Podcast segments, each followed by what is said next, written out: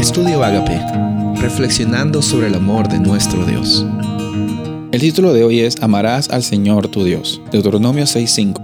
Y amarás a Jehová tu Dios de todo tu corazón y de toda tu alma y con todas tus fuerzas. Hemos visto este versículo en el Antiguo Testamento, en el Nuevo Testamento. Volvemos otra vez ahora para concluir esta semana, estos días de estudio.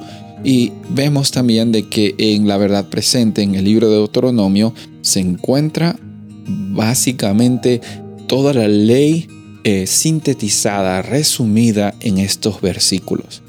La realidad de la experiencia de salvación que nosotros tenemos es una realidad de respuesta al amor que Dios nos está brindando.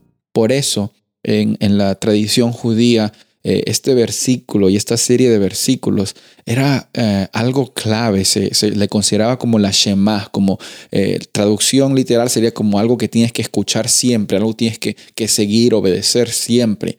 y la verdad es que en estas circunstancias de Deuteronomio, las personas, los israelitas, necesitaban escuchar de que la vida que ellos tenían no era simplemente hacer las cosas bien a un nivel de que actividades, de, decisiones, de que, que tienen que hacer y que no tienen que hacer, sino la vida en que ellos tenían es mucho más que eso. De la misma forma hoy día, la vida que tú tienes es más que simplemente hacer las cosas buenas y dejar de hacer las cosas malas. Tu vida debe ser más que eso. ¿Qué, clase de vida es simplemente hacer cosas buenas y dejar de hacer cosas buenas, de malas?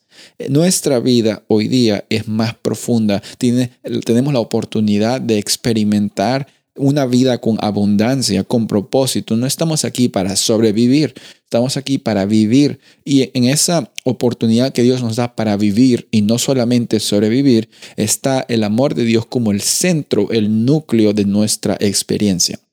El centro, el núcleo de nuestra experiencia consiste en amar a Dios, consiste en tenerle un respeto y una admiración, no con miedo y no necesariamente sintiéndote inferior. Dios cuando interactúa contigo, Él no te ve a ti como algo inferior, como una cosita pequeña. Obviamente somos inferiores que Dios, pero Dios no nos, ve como un padre ve a un hijo cuando, cuando lo ve por primera vez, ¿no? Y, y, la realidad del temor a Dios es hermosa si es que la vemos en el concepto adecuado, en el concepto de un padre amando a un hijo y no, no un padre pensando que el hijo es inferior. Eh, también encontramos la realidad de, de que Dios nos amó primero y por eso es que nosotros tenemos la capacidad de amar, no podemos influenciar el amor de Dios. Y finalmente, el amor de Dios está conectado con nuestra vida. La prioridad es amar a Dios. La consecuencia natural es vivir de acuerdo a los mandamientos que Dios nos da. Guardar los mandamientos no debe ser nuestra preocupación. Nuestra, nuestra intención y preocupación y, y, esfuerzo debe estar basado en lo más importante, amor, amar a Dios.